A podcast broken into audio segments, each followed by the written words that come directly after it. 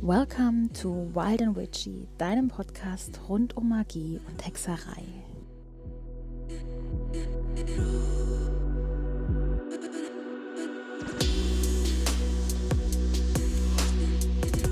Hallo, du wunderbares und magisches Wesen und herzlich willkommen zu einer neuen Folge von Wild and Witchy.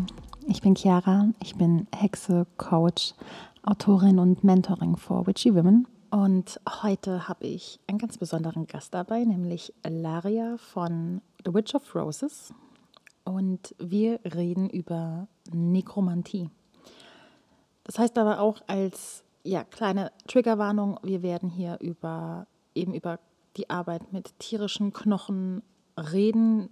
Im Interview reden wir unter anderem aber auch noch um äh, ja, Knochen, den Tod allgemein. Ähm, über meine Erfahrung in der Anatomie. Und das heißt, wenn du da, ja, ich sage mal, zart beseitigt bist oder über diese Dinge, ähm, auch Tierleid, weil wir machen einen kurzen Abstecher auch, ähm, ja, zum, beim Thema Knochen eben auch bei über Knochen zu Tieren aus der, aus der Massentierhaltung. Das heißt, wenn du da weißt, dass das nicht unbedingt Themen sind, mit denen du dich beschäftigen möchtest oder etwas hören möchtest, dann ist das heute keine Folge für dich.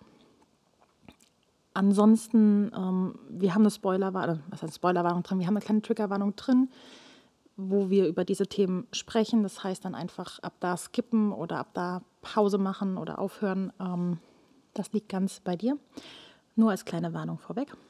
Und ansonsten wünsche ich dir jetzt ganz, ganz viel Spaß beim Deep Talk mit Laria. Hallo, meine Liebe, schön, dass du da bist. Hallöchen.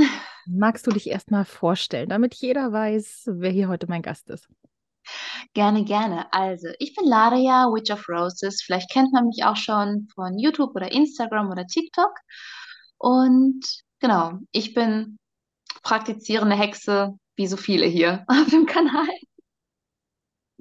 Ja, und wir sprechen heute über ein ganz, ganz spannendes Thema, nämlich über Nekromantie. Und ja, wie bist du dazu gekommen? Ja, da gibt es eine kleine Geschichte. Mm, Ich tatsächlich, große Geschichten. oder eine große Geschichte. Ähm, mir ist aufgefallen, dass ich mich komischerweise schon immer sehr zu, also bei mir ist auf Skelette äh, fokussiert habe, also auf Knochen und Skelette habe ich mich schon immer hingezogen gefühlt, schon als Kind. Und ich wusste gar nicht wirklich warum.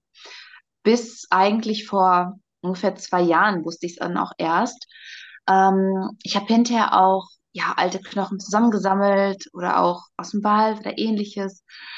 Und aber ich habe mich nie an die Nekromantie herangetraut. Natürlich kennt man den Begriff, aber es ist immer so ein bisschen gruselig, weil man es immer noch mit Hollywood verbindet und Totenarbeit, Totenbeschwörung. Ja, aber dann habe ich ungefähr vor ja, zwei Jahren ähm, eine tote Krähe gefunden am Straßenrand. Und Krähen, sagt man ja, sind ja so die Übermittler zwischen dem Lebenden und dem Totenreich und die sind ja so dazwischen und ähm, irgendwie hatte ich richtig stark dieses Gefühl, jetzt gehst du in die Nekromantie rein. Also ich habe die Krähe auch mitgenommen, ich habe sie mir auch fertig machen lassen. Und das war für mich so ein Zeichen, du gehst jetzt in die Nekromantie rein. Und dann habe ich angefangen, mit Tierknochen nekromantisch zu arbeiten. Wie arbeitet man nekromantisch mit Tierknochen? Also, ja, ich kann nur sagen, wie ich damit arbeite. Es gibt natürlich zigtausend verschiedene Möglichkeiten. Es gibt auch sehr, sehr krasse Möglichkeiten, die ich gelesen habe, wo ähm, Menschen wirklich über Tage oder Wochen in den Wald gehen, nichts mehr essen und alles. Also gibt es richtig total die verrückten Praktiken. So mache ich das jetzt nicht. Bei mir ist es ein bisschen bequemer. Also beispielsweise hatte ich damals den ersten Schädel, den ich hatte, das war ein Wildschweinschädel von einem jungen Wildschwein und ich hatte, dann habe ich diesen Schädel genommen, habe mich hingesetzt und dachte, okay, ich möchte diesen Schädel beispielsweise gerne als ein Totem verarbeiten. Also ich möchte diesen Geist anrufen, diesen Tiergeist des Wildschweins, ähm, und möchte erstmal mit ihm in Kontakt treten und gucken, ob dieser Geist mit mir arbeiten möchte und auch wirklich als Schutztotem ähm, dienlich sein möchte.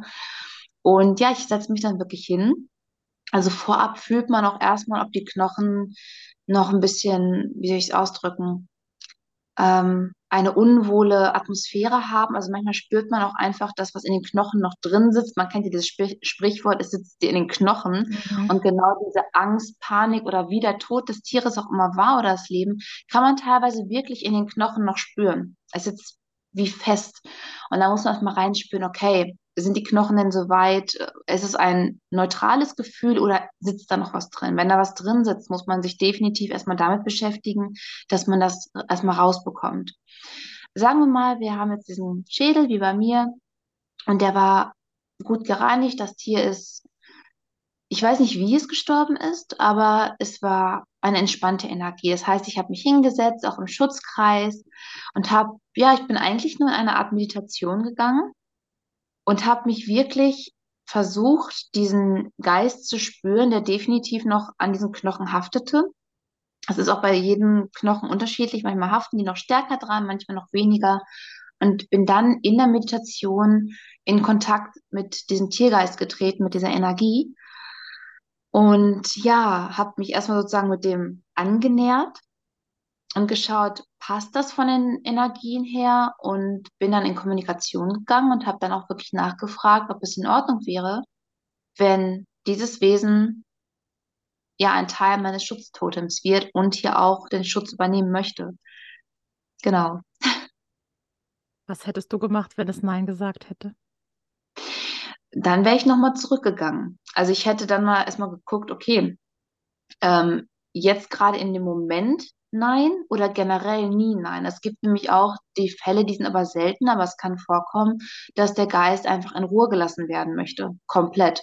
Und dann hätte ich tatsächlich diesen Schädel auch wieder rausgebracht in den Wald. Also es wäre meine persönliche, mein persönlicher Vorgang gewesen, weil wenn das Tier sagt absolut nee, ich möchte meinen kompletten Frieden finden, dann finde ich, hat es das auch verdient. So. Wo bekommst du die ganzen Knochen her? Ach, da gibt es viele Möglichkeiten. Also erst ich weiß, einmal. Aber ich weiß, die Frage wird kommen und deswegen denke ich mir, klären wir die ganz zum Anfang. Also, natürlich kann man das sich erstmal online kaufen. Da möchte ich aber am Anfang sagen, bitte, bitte aufpassen, denn auch in Deutschland gibt es genug Händler, die einen Jagdschein haben, die explizit sozusagen auf Bestellung auch jagen. Bei manchen Tieren geht das. Zum Beispiel viele Krähenschädel. Also ich wollte auch mal einen Krähenschädel haben, habe dann online geschaut. Aber alle Anbieter, die ich gefunden habe, das waren tatsächlich alle welche, die auch einen Jagdschein hatten. Und bei Krähen ähm, ja, scheinbar, es gibt natürlich, die halten sich natürlich an die Jagdregeln, aber die lassen sich trotzdem nachjagen, weil da kräht kein Hahn nach sozusagen, weil es nur eine Krähe ist. Und das möchte ich auf gar keinen Fall unterstützen, weil ich kann nicht sagen, hey, ich möchte nekromantisch mit einem Schädel arbeiten, erschieß mir mal gerade ein Tier. Mhm. Also ich finde, das passt nicht so ganz. Aber es gibt natürlich ähm, Beispielsweise auch auf eBay, da kriegt man auch Wildschweinschädel her. Das sind aber noch sehr, sehr junge Exemplare. Das sind dann immer aus den, ähm, wie nennt man das nochmal? Aus den Ausdämmungsjagden. Also jedes Jahr mhm. finden ja die Jagden statt, um das Ganze auszudämmen. Äh, das heißt, diese Tiere, weil es eben auch keine großen Trophäen sind, das sind eben junge Exemplare, die würden so einfach weggeschmissen werden in der Regel. Das heißt, es gibt da bestimmte Anbieter, die nehmen sich dann äh, die Tiere zu sich, machen die fertig und verkaufen dann eben noch die Überbleibsel davon.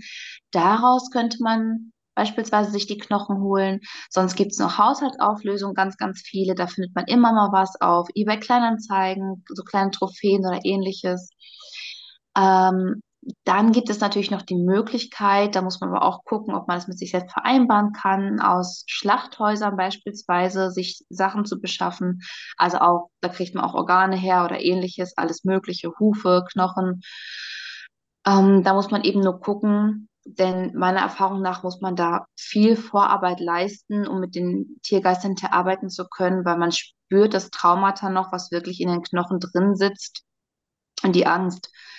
Ähm, sonst gibt es natürlich das Schönste, was passieren kann, wenn man das wirklich in der Natur findet, im Wald. Dann muss man natürlich darauf achten, dass in Deutschland im Wald, dass man das nochmal beim Förster meldet, da vorbeibringen. Das wird meistens katalogisiert. Kata also in so Katalog katalogisiert. Ich bin gerade froh, dass ich nicht als einzige Zwischenzeit diese Wortfindungsstörung habe und irgendwo die Zunge hängt. Das passiert mir so oft. Mano, egal. so, genau, katalogisiert. Das heißt, ähm, wenn man alles korrekt machen möchte, müsste man auch rein theoretisch Federn und sowas vorbeibringen und dann mal katalogisieren lassen. Und in der Regel, manchmal behalten die es dann da für einen bestimmten Zeitraum, manchmal kann man es auch direkt wieder mitnehmen, aber in der Regel kann man es dann so oder so irgendwie dann auch behalten. Genau. Das sind zuerst mal, glaube ich, die Haupt, ähm, ja, Quellen, woher man Knochen bekommen kann. Dann kann man natürlich auch, wenn man jetzt Familien hat, wo auch Fleisch gegessen wird, wenn die dann Hühnchen fertig machen, da kann man sich natürlich auch die Knochen von noch mitnehmen. Wenn man irgendwo einen Jäger kennt, der sowieso schon das Tier gejagt hat, man, ne, und dann die Reste, dass man die zu sich nimmt. Da gibt es ja aus sämtlichen Sparten kann man sich das eigentlich äh, heranholen, wenn man möchte. Ich habe ja auch ein paar Knochen hier. Ich habe nämlich, äh, wir haben Bauern hier, wo wir früher unsere Pute herbekommen haben. Und ich dachte dann auch so, hey, ich finde es irgendwie doof, dass wir die Knochen wegschmeißen. Ich kann die doch weiterverarbeiten. Und habe mir dann aus diesen Knochen ähm, ein, eine Art Mobile gemacht. So, ja, ein Windfänger, ein Mobile mit Schutzfläschchen dran. Das war dann aber auch gleichzeitig das letzte Tier, das ich jemals gegessen habe. Weil während ich dann ähm, die Knochen bearbeitet habe, merkte ich dann so, ich, ich war gerade in der Heilpraktiker-Ausbildung und hing dann so und oh, da sind die Sehnen, da ist die Muskelfaser, ja. da ist da Nerv, da ist das. Und ja, ich wusste im Vorfeld auch schon, es sind Lebewesen, aber das war der Moment, wo ich es selbst auseinandergenommen habe, war so dieses, ich esse, ich, ich habe hier eine Leiche. Ich, ich esse Leichen. Ich, ich, ich kann das nicht mehr, ich kann das nicht. und von heute auf morgen war ich Vegetarier. Kann ich total nachvollziehen. Also ich esse in der Regel auch kein Fleisch. Also ich mhm. kaufe Fleisch überhaupt gar nicht für mich. Mhm. Es ist ganz, ganz selten, wenn ich mal unterwegs bin, wenn es da nichts wirklich anderes gibt. Aber ich bin dann auch so penibel. Also wenn man mir was Vegetarisches oder was Veganes hinstellt, ziehe ich mir so rein. Bei Fleisch ist das immer so, ah nee, das kann ich nicht. Oh, da ist ein Knorpel drin. Oh, das sind Sehnen. Ah nee, nee, das war's. Also nee, danke schön, aber nein, danke. Nee, da bleibe ich dann, hast, hast du Salat? Mir reicht doch ein Salatblatt. Ja. Ich nehme die Beilage, danke schön. ähm, das hat, das hat da fand ich ganz spannend, hat da aufgehört, aber das, die Energie war neutral. Also ich glaube, ich hätte das auch nicht, wenn ich jetzt irgendwie da so an beim, beim Hähnchenmann, der donnerstags hier bei uns im Ort steht, da hätte ich mir wahrscheinlich das damit nicht arbeiten können oder es als Mobile aufhängen können in dem ähm, aber hier war es halt wirklich so, ja. Ich denke auch mittlerweile, es, es sollte genau sein. Es war genau die Pute, wo ich dachte, hey, ich will alles verwe ich will wirklich alles verwerten, was wir davon haben. Ähm, und dann so, nee, ich will dann doch nichts mehr davon essen. Verstehe ich.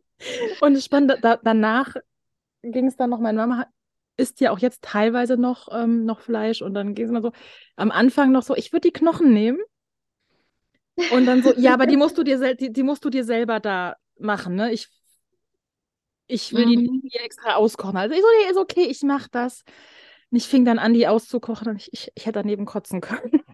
Ah, ich kenne das. Meine Oma hat mir auch mal, ähm, was, letztes Jahr oder so war ich bei ihr. Dann mhm. hat sie da irgendwie ihr, ihr Hühnchen, Suppenhühnchen da gekocht mhm. und dann hat man ja noch eigentlich das ganze Skelett da dran. Ja. Dann setzt es mir dann so, so ausgekocht davor, meint sie, ja, pool noch mal das gute Fleisch von den Knochen. Ich dachte, das kann ich nicht. Da kommt mir alles hoch, ich kann das nicht. Jetzt stell dich nicht so an, jetzt mach das schon. Und ich war nur so, okay, ist okay. Weißt du, so. Das, hat mir früher nichts gemacht, hat mir früher nichts gemacht. Also wenn, wenn das Tier tot war und kein, keine Haut und so mehr drum war und es nur dies, wirklich das gekochte Fleisch, kein Problem.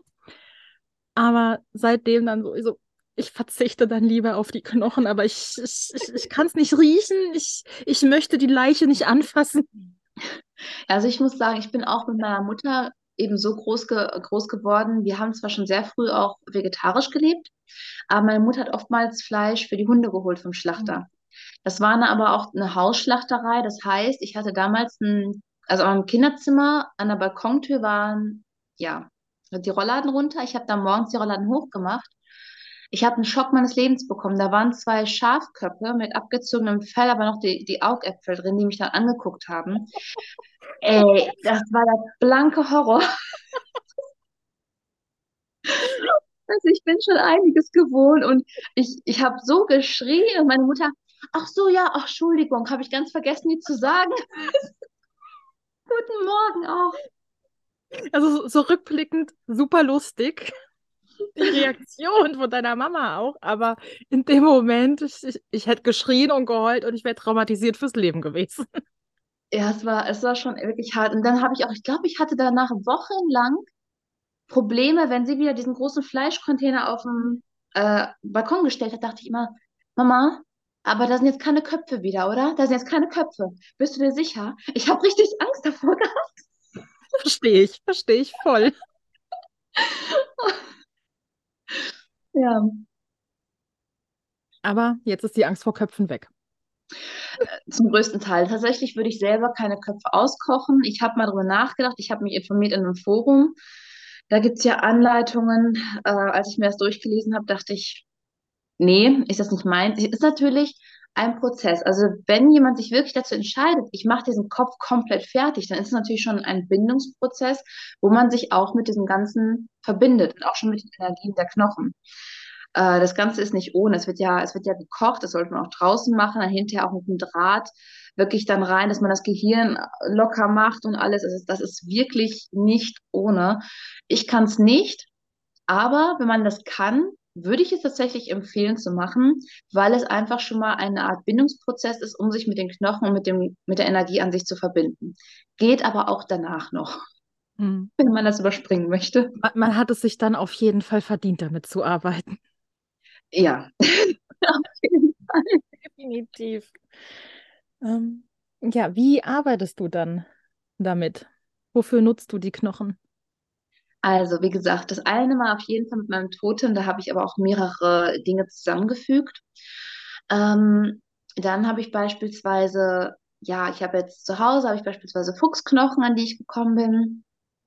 Dann habe ich, genau, Wildschwein. Ich habe wirklich eine Liebe zum Wildschwein entwickelt, was ich nie gedacht hätte, weil ich dann doch die Energie so interessant und schön finde, weil Wildschweine sind so ein bisschen so die Wächter des Waldes. Das sind Tiere, mit denen legst du dich nicht einfach so an, aber gleichzeitig sind sie nicht überaggressiv. Eigentlich wollen sie auch nur in Ruhe gelassen werden.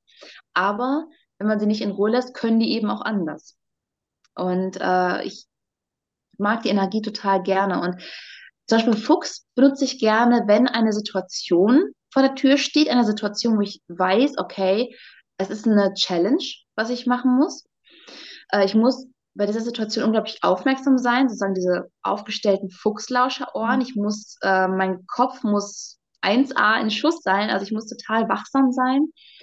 Ähm, beispielsweise bei manchen Interviews, die ich dann gebe, wo ich ganz genau weiß, es könnte sein, dass dieser Sender oder ne, gerade so Hexerei beispielsweise in Dreck ziehen möchte. Da muss man ganz genau gucken, auch psychologisch, was sagt man, wie drückt mhm. man es aus. Und das ist tatsächlich gerne, wenn ich dann vorab mit diesem Fuchsgeist in Kontakt trete, um mir genau diese Attribute zu eigen zu machen. Also ein Fuchs ist ja auch wirklich so ein Fuchs ist da, er ist präsent, er kann unglaublich charmant sein, aber er kann auch ganz schnell wieder verschwinden. So ein bisschen hintenrum, zack, ich bin wieder weg. Und ähm, genau, dann setze ich mich auch wirklich hin. Also vieles geht wirklich über diese Meditation, beziehungsweise ich ähm, reibe auch gern dann die Knochen mit meinem eigenen Blut ein bisschen ein, um die sozusagen mit Lebensenergie zu mhm. speisen. Mhm. Das mache ich aber auch generell, wenn ich kein Ritual mache, um einfach diesen Geist, der darin, darin enthalten ist, wirklich immer wieder so, ja, wie gesagt, mit Lebensenergie zu speisen und nochmal neu aufzufrischen. Weil sonst merkt man nachher Zeit, dass bei vielen Knochen die Geistenergie so ein bisschen verblasst, sie entfernt sich ein wenig davon. Und genau, also meistens in der Meditation wirklich, im Schutzkreis, ganz wichtig, also Schutzkreis sowieso immer, auch wenn viele dazu gerne überspringen. Und genau, mit meinem Blut, mit Meditation. Genau, und dann in Kontakt treten. Und dann wirklich auch, gerade wenn man sich diese Attribute zunutze machen möchte, versuche ich dann hinterher, wenn das auch ein gegenseitiges Okay ist, versuche ich wirklich, dass diese Energie, ich versuche darin einzutauchen, wie soll ich das sagen? Ähm, dass diese Energie meinen ganzen Körper, jede Zelle meines Körpers von oben bis unten richtig erfüllt. Und diese Energie dann wirklich zu halten. Hm. Wenn das Sinn macht. Sinn. Für mich macht es Sinn. Ähm, wir hatten schon mal angesprochen, wir alle kennen Nekromantie aus Hollywood, wo dann irgendwie ganz viel ja, Tiere da, Knochen, Schädel da sind, irgendwie noch massig Blut geopfert wird. Ähm, man muss jetzt sagen, in diesem Film sieht das immer alles super pompös aus. Wie ist es in der Realität? Gibt es da überhaupt irgendwas zu sehen? Du hast sagtest Meditation, also sitzt du im Endeffekt nur da, hast einen Schädel in der Hand oder ein Knochenstück ähm, oder ist da wirklich irgendwas, was man zum Anschauen ist sozusagen? Ähm, tatsächlich aufgrund, dass das schon mehrmals angefragt wurde, auch von Sendern, ja, kannst du nekromantisch und so, oder wäre das nicht was fürs Fernsehen, wo ich denke, nee, es ist so eines der langweiligsten Arbeiten wahrscheinlich für die Zusehenden. Da passiert einfach gar nichts. Also, es, also ich, ich, bin mir sicher, es gibt vielleicht welche, die ganz anders nekromantisch arbeiten, die das ganz pompöse alles anrichten. Man kann das natürlich immer pompöser darstellen. Aber das wäre mir alles ein bisschen zu stressig. Also, ich finde einfach, wenn ich dann selbst einfach sitze, ich glaube, das einzige Spektakuläre ist, dass ich meistens in meinen Ritualen tatsächlich nackt sitze, weil ich einfach meinen Körper liebe, weil ich so erschaffen wurde von Mutter Erde, weil es für mich so das Natürlichste ist, im Element zu sein. Aber abgesehen jetzt davon und vielleicht das Spektakuläre, dass ich mit meinem Menstruationsblut dabei arbeite und einen Schädel vor mir liegen habe, ähm, Nee, sonst was Spannenderes gibt es da nicht mehr. Und ich glaube, das ist alles auch nicht fernsehtauglich, zumindest nicht um die Uhrzeit, wo das ausgestrahlt wird. Nein, das kommt noch dazu. Also, tatsächlich würde ich generell niemals im Fernsehen mit Blut arbeiten, aber generell muss ich sagen, möchte ich generell nicht mit den Geistern oder Göttern, Dämonen, was auch immer, möchte ich nicht vor der Kamera arbeiten, weil ich sie nicht anrufe zur Show wegen. Ja. Ähm, da mache ich dann lieber Selbstliebesritual oder ähnliches, aber nicht mit diesen Geistern. Es ist, es ist kein Vorführobjekt. Mhm. Ja, verstehe ich. Ich war mal überlegen, ob ich äh, ein Live-Theta-Healing mache. Und selbst da, wo ich halt nur mit, mit der höchsten Energie, so mit von der Energie von allem, was ist, arbeite, war es so dieses mit Kamera? Nee. Mhm. Mhm. Nee, also mit Kamera ja in einem Kurs, kein Problem, dafür ist es dann da. Aber so, dass es praktisch auf Abruf da ist. Erstmal, man sieht sowieso nicht, so alles, was man sieht, ist, dass die Person, die es bekommt und ich einfach beide mit geschlossenen Augen da sitzen. also auch super, ja, super langweilig zum Angucken. Ähm, aber allein von der Energie her hat es sowas, dieses. Mm. Und, und auch wenn ich mit, mit Gottheiten arbeite, das, was ich bekomme, diejenigen, die wollen, die was sagen wollen, die, die kommen dann einfach. Aber so, ansonsten ist es auch eher so bei Nachfrage, lass mich da raus. Mit eurem neumodischen Scheiß, lass mich da raus. Tatsächlich muss ich sagen, vor der Kamera, ähm, das einzige Wesen, womit ich arbeite, was damit einverstanden wäre, wäre Azazel. Also der ist auch generell ziemlich präsent, immer so, ja, ja, trag meinen Namen heraus, alles gut, mach mal. Aber trotzdem, ich selber kann es irgendwie nicht. Also ich kann auch nicht so weit runterkommen, wenn da ein ganzes Kamerateam steht. Ich, ich kann es nicht. Also, weil normalerweise, manchmal weiß ich gar nicht, wie lange ein Ritual dauert. Ich sitze dann da und ich denke, es waren jetzt 15 Minuten. Ich gucke auf die Uhr und es waren schon fast anderthalb Stunden gefühlt. Ja. Ich mir denke, wow. Und ich kann mir diese Zeit einfach gar nicht vor der Kamera lassen, weil für die Leute, die zugucken, passiert einfach gar nichts. Während du total viel fühlst und total viel geht durch dich hindurch, aber die sind so, kommt da noch was? War es das jetzt? Oder? Ja, das ist es ja auch gerade in, in, ich nenne es mal die höhere Magie. In dem Sinne, wo eigentlich so die meisten Junghexen vor allen Dingen, oh mein Gott, ja, das möchte ich auch unbedingt machen. Aber das ist halt scheiß langweilig in dem Sinne. also da, da, passiert nichts, weil ähm, so zumindest die, die Art von Magie, die ich praktiziere, in dem Sinn, die ist halt einfach, da sieht man nichts. Die ist nicht geeignet für Instagram und Co., ähm, weil da, da bin ich und mein Geist. Und das war's. Gut, dass es bei dir auch so ist. Ich dachte schon, ich mache irgendwas falsch. Also bei einer sieht das so spektakulär aus, wo ich denke, nee, hier nicht. Also. Äh, nee. Also ich habe auch mittlerweile die Theorie, dass, ähm, dass oh, ich habe noch was an, was piepsen kann, sehe ich gerade bei mir. Hör auf mich an zu piepsen. ähm, äh, dass ich glaube, ganz viele Rituale an sich sind extra für Instagram und Co. gefaked. Also halt aufgestellt, ähm, aber dann nicht gemacht. Wir haben es, ich habe mit, mit Tochter, also mit Bella von Hexenkesselliebe haben wir ja Zirkel Freiwesen und da haben wir auch immer ein Ritual mit dabei, wo wir Rituale machen. Ähm, wir bauen die Rituale dann auf und filmen das, wie wir das aufbauen, was wir machen, aber das, wir ziehen das Ritual dabei nicht durch. Weil in dem Moment ah. einfach für den Zauber, da ist, wir hatten zum Beispiel im Dezember, letzt, im 2022 war das, hatten wir das Thema Liebe, da haben wir Liebeszauber gemacht. Ähm, ich hatte dann auch meinen kompletten Aufbau dabei, aber es war ein Zauber, den ich in dem Moment, wo ich keinen Sinn für hatte, den ich nicht wirklich ausführen wollen. Das heißt, ich habe halt nur, das wird so gemacht, das wird so gemacht und so sieht das dann aus. Voila, so sieht euer Zauber aus. das war's. Aber äh, ich habe die Kerze, ich, ich, bin mir nicht mal mehr sicher, ob ich die Kerze überhaupt angezündet habe. Das weiß ich auch schon nicht mehr. Aber halt ganz, ganz viel ist also, vor allen Dingen, man soll ja sowieso alles, was bei Instagram und Co., was man öffentlich zeigt, man sollte die Videos und Fotos nicht nehmen, wenn das Ritual noch läuft oder der Zauber noch wirkt, weil da kann einem einfach jeder reinkrätschen. Genau. Ähm, aber halt, ich denke, ganz, ganz viele davon sind einfach dann auch gestellt, um regelmäßig Content zu bekommen. Vor allen Dingen, wenn ich so manche sehe, die alle paar Tage irgendwelche Zauber, dann denke ich mir auch so, Leute, meiner, selbst in meiner alleraktivsten Ritualzeit war einmal die Woche ein Ritual, aber ich habe nie täglich irgendein Ritual gemacht. Da hatte ich weder Bock noch Zeit noch sonst was zu. Genau. Zumal Rituale halt über mehrere Tage laufen. Genau, ich hatte ja auch letztens ein Video hochgeladen bei meinem YouTube-Channel über spirituelles Burnout, weil viele Junghexen, die sehen das dann auf Instagram und denken sich, oh mein Gott, ich muss auch hier jeden Tag oder jeden zweiten Tag, in jeder freien Minute muss ich hier spirituell irgendwie arbeiten und meine Rituale machen. Ich sag mal so Meditation, Journaling, alles super, gar kein Problem. Aber so richtig Rituale, wo man Energie reinfließen lässt mit Arbeit, wo ich denke, Leute, entspannt euch, entspannt euch. Auch die anderen Bereiche im Leben müssten alles in Einklang gebracht werden. Und ja. ähm, ich glaube, den einzigen Zauber, den ich wirklich regelmäßig mache, das fast täglich, das war der beim Autofahren. Ich bekomme jetzt diesen speziellen Parkplatz.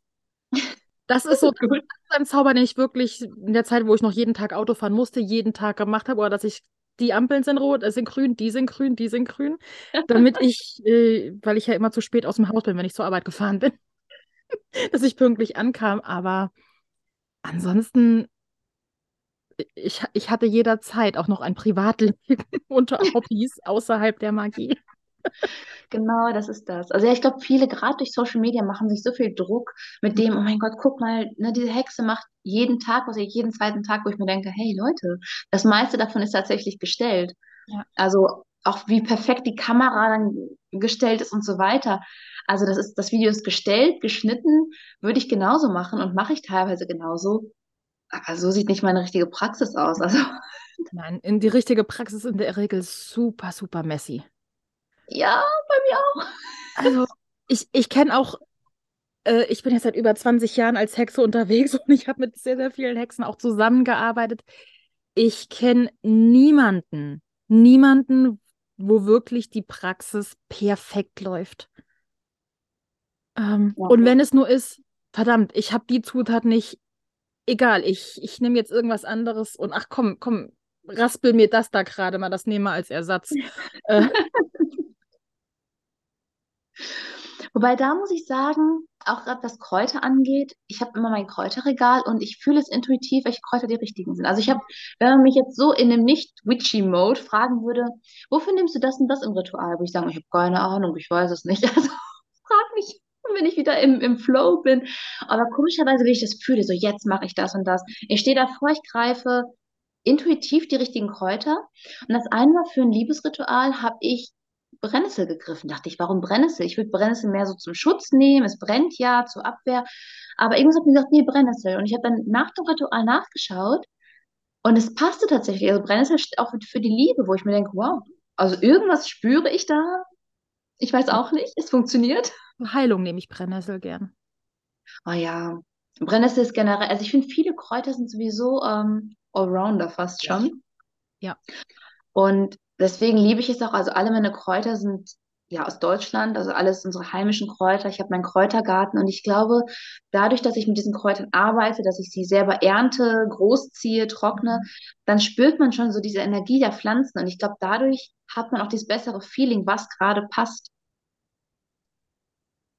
Ja, ich habe es auch meistens so, was willst du denn für einen Zauber machen? Geht es dann eher so. Und dann so, ja, den und den Zauber. Ich so, okay, dann erstmal, was verbindest du damit? Welche Kräuter verbindest du damit? Welche Kristalle verbindest du damit? Dann kann im Internet oder in Büchern was ganz anderes stehen. Scheißegal, wenn deine Intuition sagt, das verbinde ich damit, dann nimm das bitte. Das ist das, was ich immer sage. Genau das, genau das. Ähm, und dann ansonsten halt, es sind natürlich auch viel, viel Recherche. So bei, bei Sachen. Mein, mein Highlight ist dann bei meiner Recherche, als ich mit Kräutern angefangen habe, war dann der Basilikum, der Königskraut genannt wird. So, als leidenschaftlicher Herr der Ringe-Fan. Wenn dann Attilas Königskraut gesucht wird, ich so, die suchen Basilikum. Und immer in den Filmen, wenn die dann im Wald rumwuscheln, mal geht es von mir dann, im Wald, im Wald wächst kein Basilikum. Ihr sucht am falschen Ort. Das sieht auch nicht wie Basilikum aus. Oh nein. Ach Mensch. Ja, nee, also, ähm, aber tatsächlich, das, ich finde das schön, dass du das auch so siehst mit der Intuition. Denn ich hatte mal mit einem Schwarzmagier Kontakt, der praktiziert auch schon seit sehr, sehr vielen Jahren. Und der konnte das überhaupt nicht nachvollziehen, meine Herangehensweise. Der meinte, nein, du musst das genau lernen, du musst genau in die Bücher gucken und du kannst doch nicht einfach nach Freischnauze gehen. Habe ich gesagt, ich, gehe nicht nach Freischnauze. Es ist, es ist etwas in mir drin, was mir sagt, was das Richtige ist. Ich, ich weiß nicht, was es ist, aber es, es funktioniert. Also diese Rituale. Natürlich, weil das, weil das Hexerei ist. Im Prinzip, das alles nach Aufbau, das ist Ritualmagie. Das ja. ist, das ist im Endeffekt das, was haupt, zumindest früher hauptsächlich Männern, gebildeten Männern in ihren Studiengängen ähm, äh, ja vorbehalten war, wo halt im Prinzip rein energetischer wird die Intu Intuition ja auch der weiblichen Energie zugeführt. Und das heißt, ich behaupte jetzt nur, das heißt, Frauen haben da eher Zugang zu. Ja, das würde ich auch behaupten. Und das praktisch dieses alles nach Struktur und festgelegt, das ist natürlich ganz klar die männliche Energie, mhm. wo, wo Männer leichteren Zugang haben als wir Frauen. Wir dürfen uns das meistens erstmal, entweder hatten die meisten von uns haben sich das angeeignet, weil unsere ganze Welt besteht aus Struktur und Co. ähm, aber dadurch ist es einfach die natürliche Herangehensweise sozusagen, wenn ich es mal einfach daran auf die Energieformen äh, reduzieren würde. Ähm, aber halt in dem Sinne ganz, ganz früher die weisen Frauen und Männer, die Heiler im, in Orten, die hatten, die konnten teilweise, glaube ich, nicht mal unbedingt lesen. Die hatten keine, ähm, keine Bücher und sonst was, sondern die wussten, na, das Kraut hilft dagegen, das dahin und ah, dann, dann nehmen wir das für. Genau, das ist das. Also ich weiß nicht, ob du Wolf-Dieter Stoll kennst, der Schaman aus dem All. Kennt man, ne? Ja. Jeder liebt diesen Mann einfach.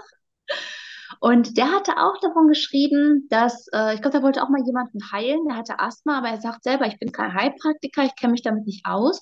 Und dann saß er wirklich auf der Wiese, hat sich diese Frage durch den Kopf gehen lassen und dann, ich weiß nicht mehr, welches Kraut das war, wuchs da und wurde dann sehr präsent und hat so seine Blicke auf sich gezogen. Dachte ich, hm, dachte er so, hm, warum du? Und ähm, dann hat er hinter nachgedacht, wofür steht denn das Kraut? Dann meinte er so, ach ja, stimmt, klar, der Mann hat Asthma, aber seine Frau, die unterdrückt ihn die ganze Zeit. Er traut sich gar nicht zu atmen. Er muss sich erstmal entspannen. Und tatsächlich hat Stoll wirklich was zusammengemixt. Und das Asthma ist wirklich von dem Mann weggegangen, weil er sich entspannen konnte, weil seine Frau die ganze Zeit äh, draufgehämmert hat auf den armen Kerl. Ja, das ist Asthma psychologisch gesehen und auch vom Theta Healing Asthma ähm, ist dieses Gefühl, ähm, keine Luft zu bekommen. Und Asthma ist ja hauptsächlich eine Kinderkrankheit. Es trifft hauptsächlich bei Kindern, fängt das an.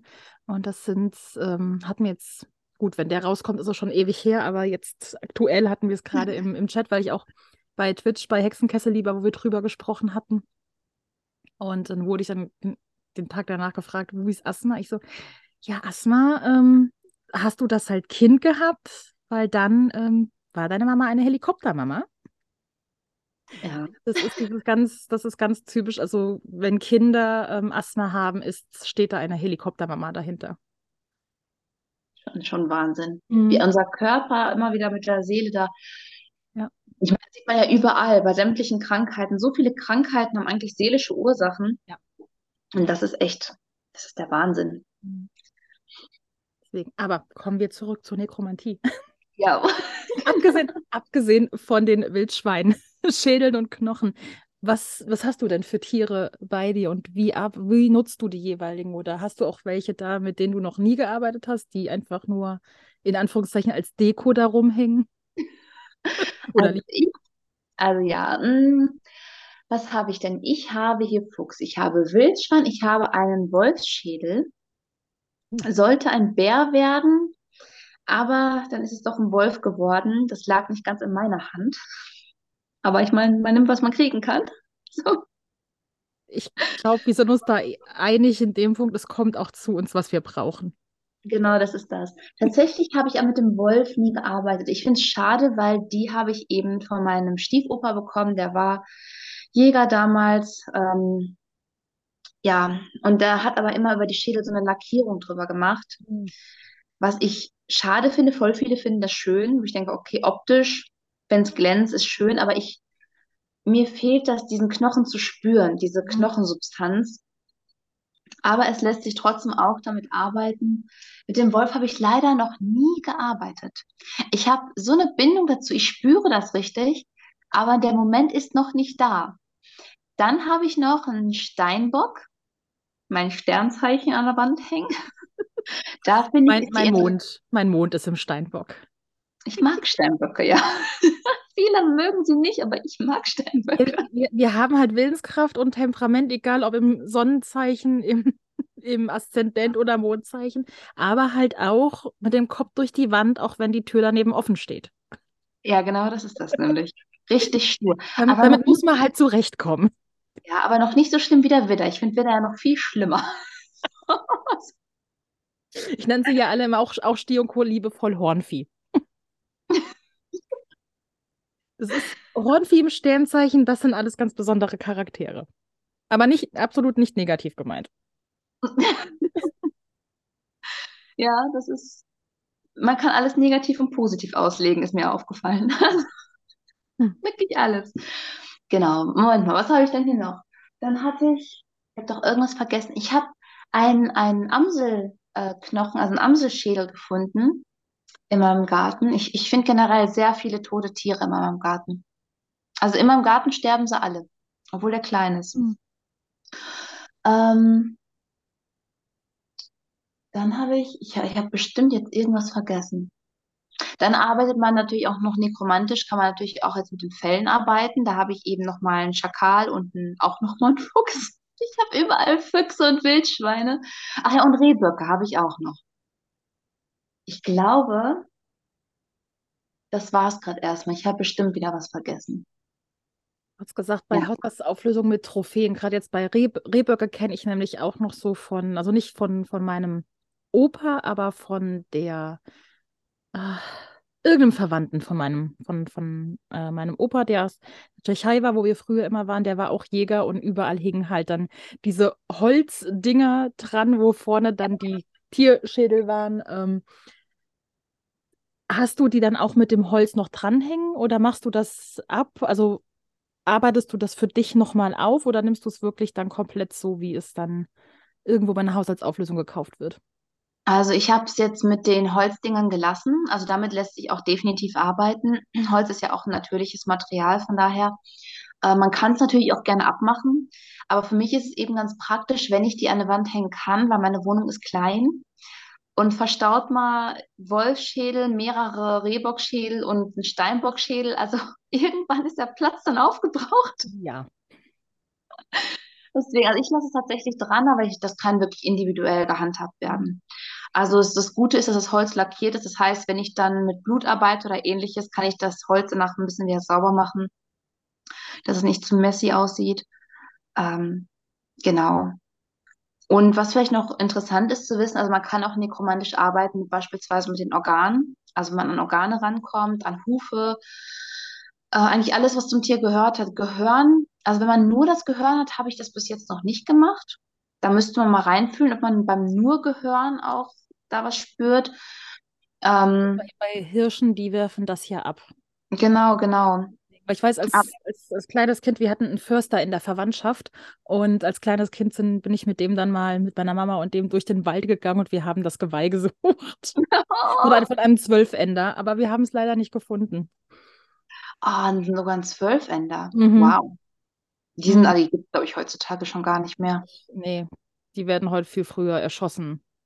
Ja, es ist, ist mir auch aufgefallen, also auch mein Stiefoper, der hat ja auch, er hat auch, glaube ich, einen Zwölfender, meine ich. Für die, die jetzt gar keine Ahnung haben, was, wovon wir gerade reden. Ein, ein Zwölfender, also oder Achtender, Sechsender, wie auch immer, das, das bezeichnet die Anzahl der Enden am, am, am Geweih eines, eines Hirsches. Ähm, weil je nachdem, wie alt die werden, ich glaube, es hat auch noch andere, also vom Alter hängt es einmal miteinander auch zu tun, ähm, aber die, die vergabeln sich sozusagen und haben unterschiedliche, unterschiedliche Anzahlen von Enden eben. Ähm, und einmal im Jahr werden die, wird das Geweih abgeworfen und wächst dann halt im nächsten Jahr wieder nach. Mit in der Regel einem Zacken mehr. Und das sind dann die sogenannten Zwölfender oder Achtender und Co. Genau. Und ja, mein Opa hat sogar eins, da hat er, ja, als Trophäenjäger hat man natürlich immer noch die Medaillen dran. Da hat er sogar eine Goldmedaille für bekommen. Und was ich immer traurig finde in solchen Momenten, wo ich mir denke, das ist so ein wunderschönes Prachtexemplar gewesen. Also auch die DNA des Tieres muss ja 1A gewesen sein, total ja. kräftiges Wesen. Warum tötet man so etwas? Also gerade solche Tiere müsste man ja am, ja, eigentlich müsste man so vor allen Dingen. Ja ähm, damit die sich weiter fortpflanzen alles. Und auch bei den Wildschweinen, also wir haben, also die Wildschweine, die wir mittlerweile nur noch in Deutschland haben, die sind total mickrig. Also ich habe äh, in Südkorea, das ist der Wahnsinn. Da, in Südkorea muss man wissen, das ganze Land ist ja riesig und bergig. Das heißt, für die Stadt Seoul haben die einiges flach gemacht, deswegen sind das immer diese extremen Ballungszentren. Aber der größte Teil des Landes ist einfach noch total Natur. Und das Militär, die Militärbasen, sind dann irgendwo mitten in der Natur, irgendwo im Nirgendwo untergebracht. Und da mussten die mal, da gab es auch Fotos von, ein Wildschwein erschießen, muss ein Eber gewesen sein, der in das Lager gekommen ist. Und dann haben die ein Foto davon gemacht. Also ich weiß nicht, wer den Film Prinzessin Mononoke gesehen hat, was da für riesige Wildschweine rumliefen, aber das, das Tier dachte ich mir echt, boah, das ist der Wahnsinn. Also so ein Koloss. Mhm. Nicht ganz so groß wie das weiße Wildschwein aus Prinzessin Mononoke, aber gigantisch groß ja. Und ähm, sowas finde ich einfach so schön zu sehen, wie groß und kraftvoll diese Tiere werden können. Aber ja, gerade in Deutschland, wir lassen ihnen ja gar keine Chance mehr. Mhm. Also. Nee. Das ist jetzt so ein Großteil da in dem Sinne wirklich halt ein, ein Sport äh, gewesen. Bei uns in der Gegend ist jetzt im letzten Jahr oder wann, äh, wir haben ab und zu Jäger hier die bei uns in der Ferienwohnung wohnen. Ich bin ja immer froh, wenn sie dann kommen, nee, wir haben nichts erwischt. Ich so, Gott sei, oh, ja. Dank. ähm, aber da, ähm, der hat uns dann gesagt, ihr habt hier einen Wolf. Ich so, wie? Ja, ich, ich, wir haben den gestern zweimal gesehen, also an dem Wochenende zweimal gesehen. Ihr habt hier einen Wolf. Ich so, oh nein, wie schön. Das ist echt und schön. So, ja, und er so, ja, ähm, hofft mal, dass er nicht in Dörfern gesehen wird, dann wird er sofort zum Abschuss freigegeben.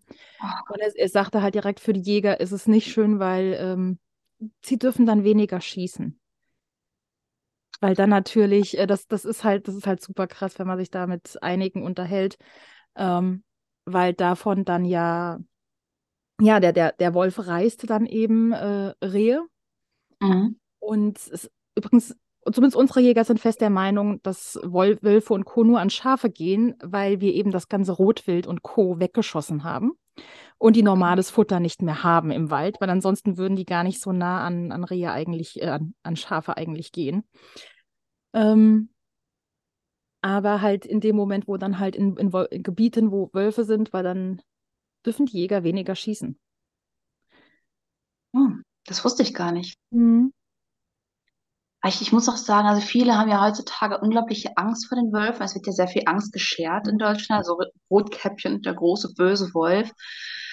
Ähm, das ist, finde ich, einfach so traurig. Es gibt Länder, das ist normal, dass da Wölfe leben. Die wurden auch nicht zwischenzeitlich ausgerottet. Und wo ich mir denke, also viele sagen ja so, ja, ich habe aber Angst um, mein, um meine Kinder. Was ist, wenn die Kinder vom Wolf angefallen werden? Ich so, ich habe die Wölfe. Wie lange sind die jetzt schon in Deutschland? Zehn Jahre wieder oder über zehn Jahre? Ich weiß es gar nicht. Kommt für auf jeden, dann wieder, ja. na, auf jeden Fall wurde aber noch kein einziges Kind jemals angefallen oder ähnliches, weil eigentlich die Wölfe halten Abstand normalerweise von Menschen. Ja, die, die kommen, den Fehler, den viele machen, und das, was ja dann, als sie hin wieder nach Deutschland kamen, einige gemacht haben, weil gerade die Jungtiere ja super neugierig sind, die wurden angefüttert. Oh nein. Wenn ich halt so dumm bin und ein Wildtier anfütter, ähm, sorry, dann darf ich mich nicht wundern, wenn das Tier dann plötzlich in meinem Garten steht und denkt, hey, du liebe Person, Futtertime. ja, ich hätte da gern noch mal was, ich hätte gern noch meinen Schäber oder was auch immer ihr den Tieren da kriegt. Oh nein. Ähm, ja, dann darf man sich halt nicht wundern, wenn die Tiere dann in Ortschaften kommen, weil sie halt gelernt haben, bei Menschen gibt es Happa Happa. Genau das ist das nämlich. Das ist das Problem. Und ich, ich muss aber auch sagen, ich glaube, die deutschen Wölfe, die sind auch ziemlich klein. Also ich habe jetzt das, den Schädel, den ich habe, der kommt aus Kanada. Das ist ein riesen Okolyt. Ich würde denken, in Deutschland haben wir ja wirklich nur ganz, ich finde im Vergleichsweise ziemlich kleine Tiere. Und Mhm. wir haben auch gar nicht so viele Wölfe. Also ich finde es und- schön, dass sie wieder hier sind, muss ich gestehen. Aber ich finde es auch interessant mit dem Rotwild, weil ich weiß, damals, da wo ich gewohnt habe, da gab es einen Truppenübungsplatz und da wurde Dammwild angesiedelt. Mhm. Das wurde auch nur angesiedelt, damit die Jäger was zum Schießen hatten. Mhm. Das gehörte da eigentlich gar nicht hin, wo ich mir denke, wow, wie süchtig muss man sein, um extra Tiere anzusiedeln, um die dann wieder zu erschießen? Wir hatten bei uns früher, ähm, bei unserem Dorf, wir hatten ein Rehgehege. Das war auch Dammwild. Ähm, und es, das war für uns halt früher, wir haben dann immer sonntags einen Spaziergang hingemacht, die haben dann halt Küchenabfälle, so Salat, was übrig geblieben ist, äh, Kartoffelschalen und sowas bekommen. Und im, im Herbst haben wir Eicheln gesammelt und all das und den gebracht. Die haben sich auch streicheln lassen. Ich wusste das gar. Für mich war das halt immer, ja, das gehört bei uns zum Dorf. Wir haben da halt Rehe. Ne? Das sind das nie Rehe vom Dorf. Bis ich dann älter war und dann mittlerweile gibt es sie nicht mehr und dann mitbekam, das gehörte zwei äh, Männern aus, äh, ja, aus der nächsten Stadt. Ähm, und das war halt das Privatvergnügen. Die haben sich da eine, eine Rehherde gehalten, um da einmal im Jahr abzuschießen. Aber halt dann auch nicht, um wirklich jagen zu gehen, sondern in dieses Gehege reinzugehen und die abzuknallen. Wow. Ja, ja. Haben die wenigstens das Fleisch gegessen oder Ja. das jetzt? Okay, dann wenigstens noch das. Ja, ja, das auch, das ist dann irgendwie, also das ist dann irgendwie an Freunde und Verwandte und die haben es auch verkauft und so. Ähm, aber dann, als die dann, das ist jetzt auch schon wieder, ich glaub, 15 Jahre, glaube ich, her, dann, als die dann zu alt waren, das nicht mehr machen wollten, die Kinder wollten das nicht machen, ähm, dann hieß es ja, das wird aufgegeben. Ich so, was passiert mit den Rehen? Kommen die dann wenigstens hier irgendwie in eins der ganzen äh, Tiergehege, die wir hier haben? Nee, die werden alle abgeschossen. Ich so, ja, geil. Läuft. Jetzt sind da Kühe. Jetzt sind da Kühe. Jetzt sind da Kühe. Jetzt sind da Kühe. Aber das, also ich muss sagen, als Kindheitserinnerung war es wirklich, es, es war toll, weil ich halt je, so, jeder konnte von uns halt immer da mit denen praktisch aufwachsen und konnte sich die angucken und sehen, wie groß die werden und was für wunderschöne Tiere das einfach sind. Ähm, das ist wirklich schön. Ich muss ich generell sagen, dass, ich bin auch sehr froh, dass meine Mama und mein Opa mir erst sehr, sehr, sehr viel später gesagt haben, wofür die eigentlich da sind. Für mich war es halt so, das sind die Rehe von unserem Ort. Ja, die gehören halt dazu.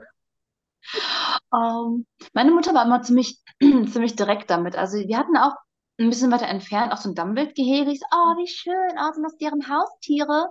Und Mama so, nee, ich glaube, die werden später gegessen. Oh, okay. Ja. Meine Mutter war da immer ziemlich stumpf mit sowas. Ähm, gleich raus mit der Wahrheit. Hm. Ist im, im Prinzip finde ich es auch äh, richtig so, dass man wissen sollte, schon als kleines Kind, wo kommt denn das Essen überhaupt her? Ja, absolut. Also ich muss auch sagen, wir haben sehr früh angefangen, vegetarisch zu leben. Das, da hatte meine Mutter, oh, da war es auch noch nicht so im Gange mit dem Internet und all dem, hatte sie irgendwoher so einen ausgedruckten Schlachterbericht bekommen, mhm. wo wirklich Geschichten erzählt wurden von einem Schlachter selbst, äh, wie da mit den Tieren umgegangen wird und so weiter. Und sie hat gesagt, hey, setz dich mal hin. Ich lese dir das vor. Ich selber möchte kein Fleisch mehr essen, nachdem ich das gelesen habe. Ich habe es schon gelesen, aber du sollst es selbst für dich entscheiden. Mhm. Was da alles in dem Bericht stand, das kann ich hier gar nicht sagen. Also eine Sache blieb mir wirklich noch im Kopf. Soll ich das einfach erzählen? Lieber Hau nicht. Hau, heraus, wir sagen ein, ein, Spoiler, wenn ihr es nicht hören wollt, dann klickt jetzt einfach mal ein, ein bisschen Hat weiter nach vorne. Weiter. Ja. ja. Also eine Sache, die ist mir bis heute im Gedächtnis hängen geblieben, das war, da war ein Kuhtransporter, der gerade zum Schlachthof gebracht wurde mit Rindern drin. Und da ist irgendwie ein Rind irgendwie durch den Boden so ein bisschen durchgebrochen und steckte fest mit dem Bein. Anstatt zu versuchen, das Tier da rauszudrücken, wie auch immer, haben sie einfach eine Säge genommen und haben das beim lebendigen Leib das Bein abgesägt. Oh. Das ist, das werde ich nie vergessen. Ich war so schockiert in dem Moment. Ich habe, glaube ich, sogar angefangen zu weinen. Und ähm, viele würden sagen, ja, wie kann deine Mutter dir sowas nur erzählen? Das ist ja ne, beim kleinen Kind. Aber ich denke mir, hey, das ist die Realität. Das ist es, weil das, das ist ja die Tiere, die zum Essen verwendet werden, gerade bei diesen Massentransporten, die werden nicht als Lebewesen, sondern als Ware gesehen. Und da ist es einfach, okay, beschädigte Ware äh, bei einer Puppe, wo irgendwas abbricht, dann geht es auch, ja, brech ab, wir brauchen das Teil nachher eh nicht mehr. Genau, das ist das nämlich. Und ähm, wo ich mir denke, das ist viele Sachen und auch das mit den Hühnern teilweise so Handball gespielt wurde und alles. Also es ist, die laufen auch explizit auf den Hühnern rum. Das ist denen total egal. Das ist denen so egal. Und da dachte ich mir, nee, ich kann das nicht. Kann ich nicht. Also es sind viele Sachen. Und dann hatten wir uns überlegt, eben wirklich ähm, vegetarisch zu leben eine lange Zeit. Und hinterher sind wir auf dann doch auf Hausschlachtung wieder umgestiegen, also wirklich nicht mehr in diesen Massen. Mhm. Und dann irgendwann kam ich dann wieder mit vegetarisch an, dann irgendwann bin ich äh, ins Vegane reingegangen und habe dann Mama mitgezogen, dachte ich, so, passt. so. Ja, das, das ist, es ist im Endeffekt eine Reise immer. Genau, genau, genau. Und ja, genau. Ähm, deswegen, also ich habe tatsächlich hier keine Knochen aus einem Schlachthof. Ich würde mich dem Ganzen mal annehmen, tatsächlich, wenn ich die Möglichkeit hätte. Ähm, aber ich habe ich hab ein bisschen Bange davor, denn ich weiß, dass da auch Bilder hochkommen können. Also wenn man in, mal vor allem auch, ich finde gerade bei Rindern oder auch eigentlich auch Schweine, eigentlich alle Tiere, das sind ja wirklich diese Haustiere, die gehören ja noch mit zu den Haustieren dazu. Und die haben einfach schon immer eine Bindung zu den Menschen gehabt. Also auch Kühe, die sind ja unglaublich äh, niedlich und ne, wollen kuscheln, aber auch Schweine. Und das heißt, also ich finde, mit solchen Tieren nekromantisch zu arbeiten, ist nochmal ein bisschen einfacher, gerade weil dieser Tiergeist schon immer diesen Bezug auch zum Menschen hatte, über Generationen und Jahrhunderte hinweg. Und da habe ich so ein bisschen Schiss, dass ich sozusagen diesen Schmerz oder die Traumata wirklich in meinen Kopf bekomme als Bilder. Das ist das Einzige, was mich momentan noch davon abhält. Ähm, weil teilweise jeder, der so ein bisschen in die Richtung arbeitet, weiß ja, manchmal spürt man viel bei solchen Ritualen, manchmal übermannt es einen wirklich, man wird total weggeschleudert und manchmal merkt man nicht ganz so viel. Aber ich habe Angst, wenn es dann mal wirklich stark hittet. Und ja, deswegen momentan bin ich eigentlich ja bei Wildtieren erstmal geblieben. Ich glaube, ich würde sowas auch eher, wenn dann aus der Hausschlachtung nehmen, wo ich wüsste, wie die ansonsten behandelt worden wären dann. Ja, ja. Interessant. Ich, ich glaube auch aus Massentierhaltung, das wäre was, was ich ausschließlich für Schadensmagie nutzen würde. Vielleicht, ja. Wo, wobei, es wird mir wieder für den, für den Tiergeist leid tun. Ja, das ist es. Und, und gleichzeitig würde ich mir dabei denken, okay, das ist, die Tiere wurden das ganze Leben ohne Respekt und sonst was behandelt. Und dann komme ich und will jetzt auch noch mit dem Geist arbeiten und gebe dem nicht, nicht mal im, im Jenseits die Chance, dass sie endlich in Frieden sein können. Denke, würde ich auch denken, so, boah, was bin ich für ein Arschloch. Ja. das wäre dann auch so was, was da hochgeht. Ja, das ist, manchmal ist es wirklich ein bisschen schwierig. Also, ähm, wie gesagt, normalerweise, je älter die Knochen sind, desto mehr hat man das Gefühl, dass der Geist schon weg ist. Aber ich muss sagen, wenn ich bei meinem Stiefoper reinkomme, man muss wissen, man kommt da rein in den Eingangsbereich, die ganze Wand ist tapeziert mit Rehbockschädeln. Dann geht man weiter, dann hat man da Antilopenschädel und Hirschschädel und einfach, also die Wände sind voll tapeziert damit, alles. Und ich könnte da, wenn ich nicht wüsste, dass ich in das Haus von meinem Stiefoper reingehe und ich hätte verbundene Augen und ich wüsste nicht, wo ich bin, ich bin mir sicher, ich würde es spüren. Hm. Weil man spürt dieses Erdrückende, wenn man da reingeht. Ich denke mir, auch wenn die Schädel zum größten Teil uralt sind, ich spüre dieses Erdrückende, diese ganzen Geister, die noch immer da festsitzen. Oh, ich kann da immer nie atmen. Das Interessante ist, bei meiner Mutter und meiner Tante ist es genauso, wenn die da reinkommen, die sagen, boah, man kann hier gar nicht drin atmen. Wo ich denke, ja, man kann hier auch nicht atmen. Ja, das ist, das die ganzen Energien sind noch dran behaftet. Das ist so spannend, dass du das sagst. Halt der, der Verwandte von uns aus der Tschechei, der, wie gesagt, war auch Jäger. Und wenn man bei ihnen reingekommen ist, im Flur war einfach alles voll mit, äh, mit den Schädeln von, von Hirschen. Und das war auch mal, das, das war der Ort, in die ich habe mich super wohl bei denen gefühlt, nur in diesem Raum nicht. Das war der Raum, den ich, wo so wirklich so, der, der kam mir auch immer sehr dunkel, sehr düster, sehr drückend vor. Ähm, und gleichzeitig ist das der einzige Raum in diesem Haus, den ich heute noch, wenn ich die Augen schließe und dran denke, exakt vor mir sehen kann.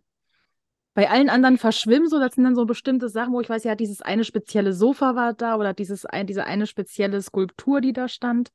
Aber das ist der Raum, ich mache die Augen zu und ich sehe die Türen vor mir, ich sehe die Tapete vor mir. Und die, ähm, der hat energetisch auch, also nicht, nicht nur energetisch, sehr viel Eindruck.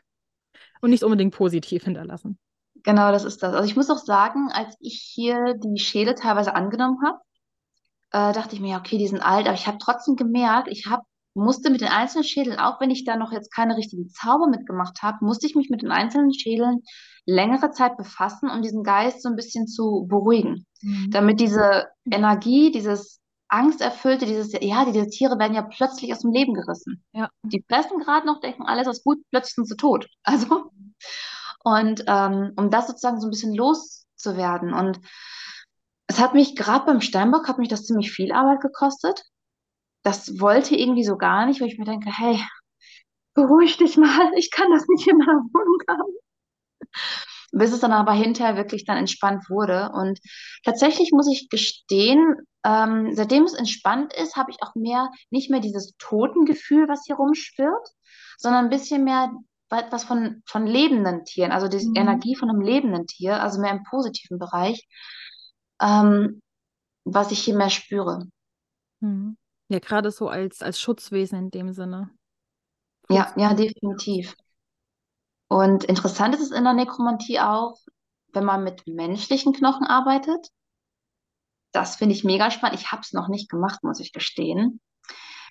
Weil erstmal habe ich noch keinen menschlichen Knochen. Es ist in Deutschland auch ein bisschen schwer dran zu kommen. Aber man kann es legal. Also legal kriegt man das legal, wirklich ja. Das ist eine, eine ehemalige Freundin, die war in London und auf irgendeinem Künstlermarkt und hat sich ein Armband mit menschlichen Knochen geholt. Weil du kannst dein, du kannst deine Knochen, also das machen wohl hauptsächlich auch Häftlinge, ähnlich wie du für Körperwelten und Co. dich spenden kannst, kannst du äh, dich selbst oder deinen Körper eben auch an Künstler spenden, die aus deinen Überresten Kunstwerke erschaffen. Oh, wow. Das Ja. machen überwiegend Häftlinge, sagst du? Das machen wohl überwiegend Häftlinge, ja. Also Das zumindest bei, bei Körperwelten, also zumindest Körperwelt fing ja an mit hauptsächlich Häftlingen. Mittlerweile kannst du jederzeit das auch machen. Ähm, du kannst, äh, wenn du im Umkreis von einer Universität die äh, Mediziner ausbildet, dann kannst du da auch an bestimmte Bestattungsunternehmen, kannst du dann auch sagen, dass du zum Beispiel halt, damit die Studenten an dir die Anatomie lernen und dein, deinen Leichnam halt zerschnippeln können, daran leiden, äh, leiden können, nicht arbeiten können, üben können, ähm, kannst du den da auch zur Verfügung stellen. Das hatte ich bei uns in Gießen gemacht mit der Heilpraktikerschule. Da waren wir dann da und als wir Anatom, also haben uns das angeguckt, super faszinierend. Ähm, aber das ist, du kannst, äh, wenn du das möchtest, kannst du das veranlassen, dass dein Körper eben nicht eingeäschert wird oder in, in die Erde kommt, sondern für irgendetwas Spezielles, soweit es von dem Land aus legal ist, äh, gespendet wird.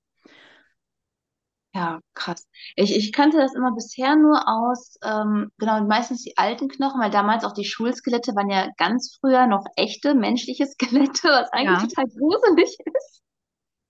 Ja, wir, wir, wir hatten so eins in der Schule. Das war ein, das, das war eine kleine Japanerin ursprünglich. Das oh, wussten wir. Das hat, das hat nämlich einer der Lehrer, der ewig da war, der hat ihr auch irgendeinen japanischen Namen, hat er ihr auch immer gegeben. Und dann sagte er so, ja, das, das wäre eines der letzten Skelette in Deutschland, das wirklich noch von einem Menschen wäre. Und es wäre halt eine kleine japanische Frau gewesen. Und so, danke. Wir wollten gar nicht so genau wissen, dass hier eine tote Japanerin bei uns im Klassenraum steht. Danke. Wahnsinn, nee, also ich war, wir hatten nur diese ähm, aus Kunststoff, die Skelette. Mhm. Aber wenn man mal bedenkt, wie wir teilweise mit diesen Skeletten rumgealbert haben, wenn wir, wenn gerade mal keiner geguckt hat, Ja, wir auch. Da wussten wir noch nicht, dass es eine tote Japanerin war.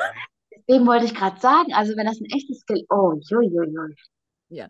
Oder oh, was wir auch hatten, äh, ich war ja auf einer Kunstschule und wir sind dann nach Frankfurt gefahren zu einer Ausstellung von einer argentinischen Künstlerin.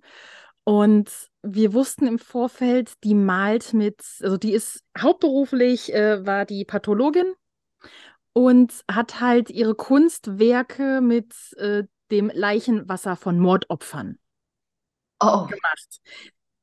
Pass auf, oh, absolut, absolutes Trauma. Äh, wir sind dann da und war dann da im Museum drin und dann kam da erstmal, da war wie ein Wasserfall aus, äh, aus Seifenblasen, der da war. Und wir alle, wir waren alle, wie alt waren wir? 18, aber wie die kleinen Kinder, Seifenblasen, juhu. Und auf einmal hörten wir von hinten von einem Lehrer, ja, ich würde die jetzt nicht in meinem Gesicht zerplatzen lassen. Vielleicht sollten wir den Schüler sagen, dass die mit Leichenwasser, Waschwasser gemacht sind. oh Gott. Und auf einmal ging so, die Seifenblasen, das ist auch mit diesem Wasser gemacht. Und wir so, nein! Warte, also ihr konntet wirklich die Seifenblasen anpacken, das war nicht hinter Glas oder so? Nein, nein, nein, die sind einfach da praktisch in, im Foyer dieses Museums, sind die wie so gekommen, die sind da, du, du konntest da auch gerade den Dingern gar nicht entkommen in dem Sinne. Aber Oh, ähm, ja, also oh, der, der Hintergrund von der Künstlerin war ziemlich cool, weil die da eine sehr, sehr hohe Mordrate hatten und sie, ähm, also der psychologische Hintergrund, ich kriege den nicht mehr zusammen, den fand ich damals richtig toll. Aber zu wissen, dass sie die ganzen Pigmente eben mit Leichenwasser, also Wa- Leichenwaschwasser, ähm, angerührt hat. Ähm, oder dann war auch einfach so ein Zementblock stand da und wir dachten, dass so, so typisch ist das Kunst oder kann das weg? Ja, wir haben uns da draufgesetzt, da waren mehrere, wir dachten, das sei in diesem Raum halt so diese Bänke. Und auf einmal kam dann, sie sitzen da gerade auf Kunstobjekten. Mir so, hä? Und dann, dann, dann kam halt raus, dass da in diesen Zementblöcken eben ähm, abgetriebene Babys oh Gott. drin waren. Und, und so sahen dann so, also das, das ist, ja, sowas wird ausgestellt in dem Sinne dann auch. Oh, In gewisser ist, Weise ähm, könnte man das auch als Nekromantie bezeichnen.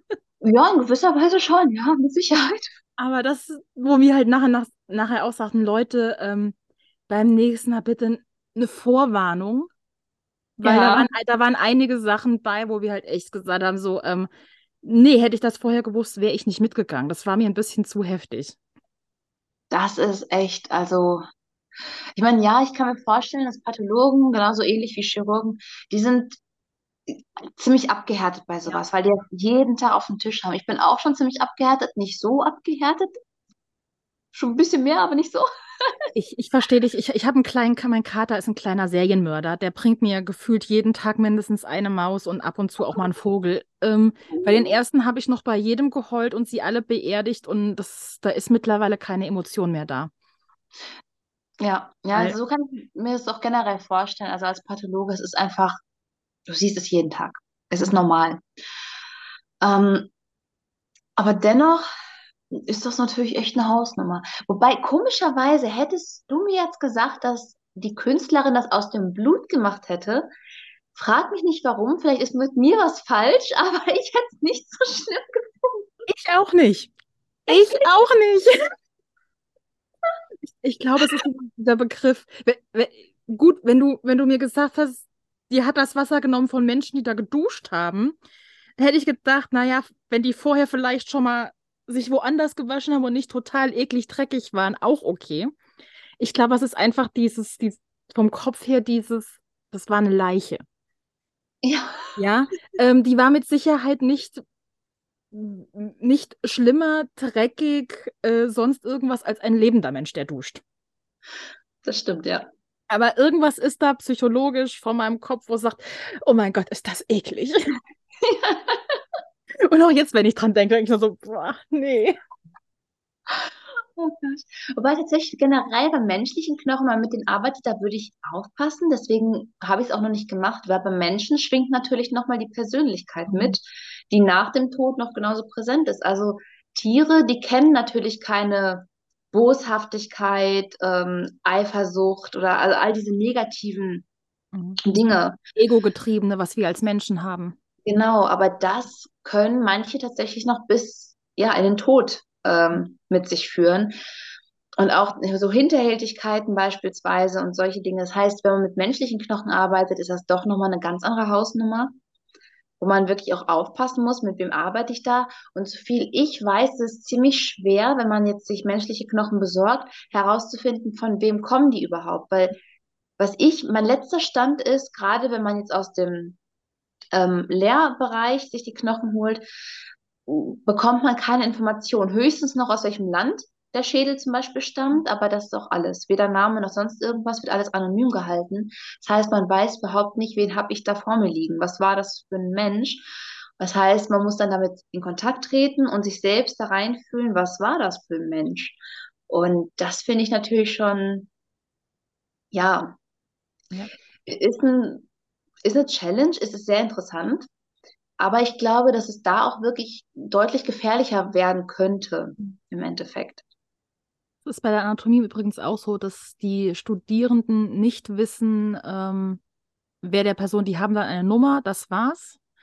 Und diejenigen verpflichten praktisch ihren Körper auch für eine Kammer unterschiedliche Jahre. Es gibt welche, die sind dann, die werden dann wirklich Dauerleihgabe genannt.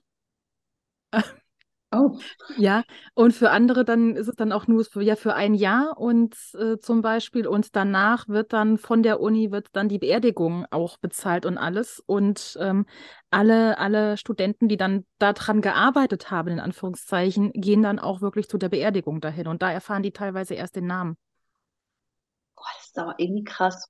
Ja, also ich, das, es machen wohl hauptsächlich, wurde uns das da in, dann in Gießen gesagt, das sind hauptsächlich äh, Leute, die, also einmal, die sowieso die Uni ähm, als, als Spender äh, finanziell auch im Vorfeld äh, ja, unterstützen. Oder aber Leute, die äh, keinerlei Familie haben, sich die Beerd wo die, sich die Familie die Beerdigung nicht leisten kann. Ah, Ähm, okay. oder halt welche, die total einsam und alleine sind. Wo die, wo die, wo die selber, wo die selber nicht wissen, äh, wie sie ihre eigene Beerdigung sozusagen bezahlen sollen. Na ja, so, okay, das ist. Das ist traurig. Also wenn ich mir jetzt mal vorstelle, dass, dass ich am Ende meines Lebens bin und ich müsste mir darüber Gedanken machen und ich habe niemanden Hm, und sage, okay, dann muss ich mich wohl dem hingeben, also ich muss meinen Körper wohl hergeben, auch wenn ich es vielleicht gar nicht wollen würde, nur um hinterher eine vernünftige Beerdigung zu bekommen. hm. Das ist, es klingt jetzt vielleicht ein bisschen blöd, aber ich habe das Gefühl, als würde ich meinen Körper verkaufen müssen. Also Ja. irgendwie so zu, wie zur Prostitution freigeben, obwohl Ja. ich es nicht möchte. Das ist oh, irgendwie komisch, Ja. das Und ich fand es gleichzeitig schade, weil ich habe dann auch nachgefragt, okay, was ist, wenn ich das jetzt machen würde, wenn ich jetzt halt wollte, dass, dass mein Körper dann dahin kommt und äh, weil du halt wirklich willst, dass andere dadurch lernen, den Körper zu verstehen und wieder andere Menschen dann helfen können. Du darfst nur in einem bestimmten Umkreis leben. Weil die eben nicht so nach dem Motto, ähm, also von ich bin wohne schon wieder von Gießen zu weit weg. Ich würde diesen, äh, könnte das nicht in Anspruch nehmen, Okay. weil das Beerdigungsinstitut, was mit der Uni Gießen zusammenarbeitet, würde hier nicht hinfahren, beziehungsweise das, das würde die Uni Gießen dann nicht bezahlen, damit die meinen Körper abholen. Meine Güte, machen die das kompliziert? Also, Ja, ja, also es, ähm, das, der Ablauf da, der, der hat, den fand ich eigentlich, nein, ich fand alles spannend. Ich, ich fand es da auch spannend, die, ähm, da ein, ein menschliches Gehirn in den Händen zu haben, ein menschliches Herz. Äh, ich habe danach nochmal ein ganz anderes, äh, ja, äh, Gefühl für den menschlichen Körper bekommen. Und ich, ich kann es auch echt jedem nur empfehlen, wenn er die Möglichkeit hat. In der Regel hat jede Uni und auch jede ähm, Anatomie dann in dem Sinne einen Tag der offenen Tür, wo man dann mal durchgeführt wird und sich das angucken kann. Ich kann es echt nur empfehlen, weil es super spannend ist. Ähm, danach hatte ich wahnsinnig Hunger auf Schinken. Danach, damals, damals habe ich noch gegessen. Das, das, das, das war so krass. Wir standen im Vorfeld da vor im Raum, da kamen die ersten raus und der eine beißt da erstmal in ein Schinkensandwich und wir standen alle da. Oh, mein Gott, wie ist der denn, wie ist der denn drauf? Und dann kam wieder raus und auf einmal ging es vom einen, wollen wir jetzt was essen gehen? Ich hätte Bock auf Schinken. Und dann muss halt das, das sieht, das wird ja alles äh, chemisch gekocht und Co. Und das sieht halt, das sieht halt echt aus wie Schinken alles. Von der Farbe her. Oh, krass. Das ist, das ist heftig. Ähm, ja. Nee, so habe ich es noch nicht gesehen. Also ich hatte mal ein Praktikum als OTR, also operationstechnische Assistentin gemacht im OP-Saal. Wäre total meins gewesen, wenn es körperlich nicht so anstrengend wäre, was ja oft unterschätzt wird. Und da haben wir auch einmal auch bei einer Frau Krampfadern gezogen. Also die werden ja richtig, die werden ja richtig rausgezogen ja. mit aller Kraft, kann man ja sagen. Und, aber ich fand das hinterher so spannend. Also ich stand da wirklich mit dem Arzt, der hat mir dann hinter die rausgezogenen mhm. Krampfadern gezeigt, guck mal da und da, da sitzt das zu, das siehst du da ganz gut. Und ich, ich hatte es auch in der Hand, also man hat ja Handschuhe an und alles. Ich finde den menschlichen Körper so unglaublich interessant. Ja. Das ist, ich hätte also ich habe die Chirurgen, wo die da operiert haben, ich habe denen da so genau zugeguckt, ich hätte hinter die OP schon selbst, äh, also manche leichte, selbst durchführen können. Ich denke, das wäre echt meins. Also ich glaube, ich wäre tatsächlich Chirurgin geworden, wenn die Arbeitsbedingungen in Deutschland nicht so unmenschlich wären für Chirurgen. Ich, ich habe nicht, also meine Hände sind nicht äh, ich, ich zitter ganz leicht. Also ich habe, meine Hände sind nicht ruhig genug, als dass ich wirklich an einem Menschen rumoperieren könnte. Ansonsten, ja, weil es ist, ähm, und das, das war für mich ein riesiger Anreiz, ähm, was wir dann nämlich gesagt bekommen als Heilpraktiker. Also als ich noch dachte, yay, ich mache die Prüfung und alles. Ähm, wenn du als Heil fertiger Heilpraktiker bist und du findest einen Arzt, der dir zum Beispiel Herz-OPs beibringt, und du dann wirklich äh, da mehrere OP ihm zuguckst und machst, darfst du danach, weil du es dann gelernt hast, dürftest du selbst als Heilpraktiker dann ähm, Herz-OPs durchführen. Und das Ehrlich? war so, dieses, oh mein Gott, wie geil ist das denn? Ich habe ja nebenbei auch noch eine Heilpraktiker-Ausbildung am Laufen, die seit Ewigkeiten stagniert aufgrund von all dem, was ich jetzt mache. Aber, uh, was für ein Anreiz. Äh, das, die größte Herausforderung wird sein, einen Arzt zu finden, der dir das beibringt. Das stimmt, aber tatsächlich, ich kenne einen Chirurgen. Mhm. Ähm, also ich bin da ganz gut mit dem befreundet. Und auch mit dieser zittrigen Hand, da hatte er zu mir auch gesagt, ähm, ich gesagt, ja, meine Hand ist nicht ganz so still. Und ja, das kann man aber lernen. Das kannst du lernen, das lernt man nach der Zeit. Ich denke, okay, wenn du das sagst, dann klingt gut. ja, das war dieses so, oh mein Gott, wie cool wäre das denn? Ich, ich, aber ich muss tatsächlich sagen, ich glaube, Herz-OPs, da würde ich mich gar nicht so rantrauen. Also für mich also, wäre es, weil das, was mich am meisten, also Herz und Gehirn, das sind für, waren für mich schon immer die Teile des menschlichen Körpers, die ich am faszinierendsten fand. Ich muss sagen, ihr Herz für mich auch auf jeden Fall. Ich finde es mega, mega spannend. Aber da brauchst du ja wirklich, boah, ja. muss man total, also wow. Das wäre schon was, ne? ähm, Übrigens wusstest du, das Herz ist das einzige Organ, wo es, was keinen Krebs kriegen kann. Das wusste ich nicht. Ja. Das Herz ist das einzige Organ, wo es, also es gibt keinen Herzkrebs. In allen anderen Organen wurde Krebs schon gefunden, da hast du Krebs, aber es, niemand hat bisher Krebs im Herzen gehabt. Irgendwie schön. Ja, das finde ich auch. Finde ich auch. Ich finde das, ähm, dass wir das so, also ich habe das beim Heilpraktiker haben wir es gelernt, ich habe das bei einer Heilerausbildung gehabt und jetzt im Täterhealing auch nochmal. Und das war so dieses so, ja, das ist irgendwie, ich, ich finde, das gibt dem nochmal, dem, dem Herzen nochmal eine ganz andere Bedeutung und nochmal eine ganz andere Kraft und Intensität. Absolut. Ich finde es generell interessant, wie lange die Menschen eigentlich schon gespürt haben, dass das Herz was so eine Art Zentrum irgendwo ist, was mhm. ganz, ganz Besonderes. Selbst die Native Americans, die haben ja schon, obwohl sie diese ganze Anatomie und hin und her ganze Wissenschaft hatten ja alles gar nicht. Und trotzdem wussten die, dass vom Herzen aus die Kraft des Tieres oder des Menschen mhm. herauskommen, wo ich mir denke, wow. Also es sind auch wieder, finde ich, bestimmte Energien, die von Organen ausgehen, wo man direkt spüren kann, du bist dafür und dafür zuständig. Ja. Wahnsinn. Auch, auch in Europa jeg jegliche ursprünglichen Völker. Ja, ja, definitiv, definitiv. Das. Ähm, ich, ich bin auch in vielen Punkten der Meinung, dass die, ähm, die früher und eben heute dann halt noch die indigenen Völker, die heute noch sind, in vielen, vielen Punkten sehr viel mehr Weisheit haben als der, wie in Anführungszeichen, als die modernen Menschen. Allein, ja. allein, ähm, also seien wir mal ehrlich, wären wir super intelligent und weise, würden wir nicht unseren eigenen Planeten dermaßen ruinieren, dass wir selber nicht mehr drauf leben können. Da fangen wir schon mal an. Weise und intelligente Menschen machen sowas nicht. Wie sagt, äh, man sagt immer, es hat Albert Einstein gesagt. Das weiß ich aber nicht, ob es wirklich so war, aber keine Maus der Welt würde jemals eine Mausefalle konstruieren. Der Mensch erfand die Atombombe. Weißt du, ja. So?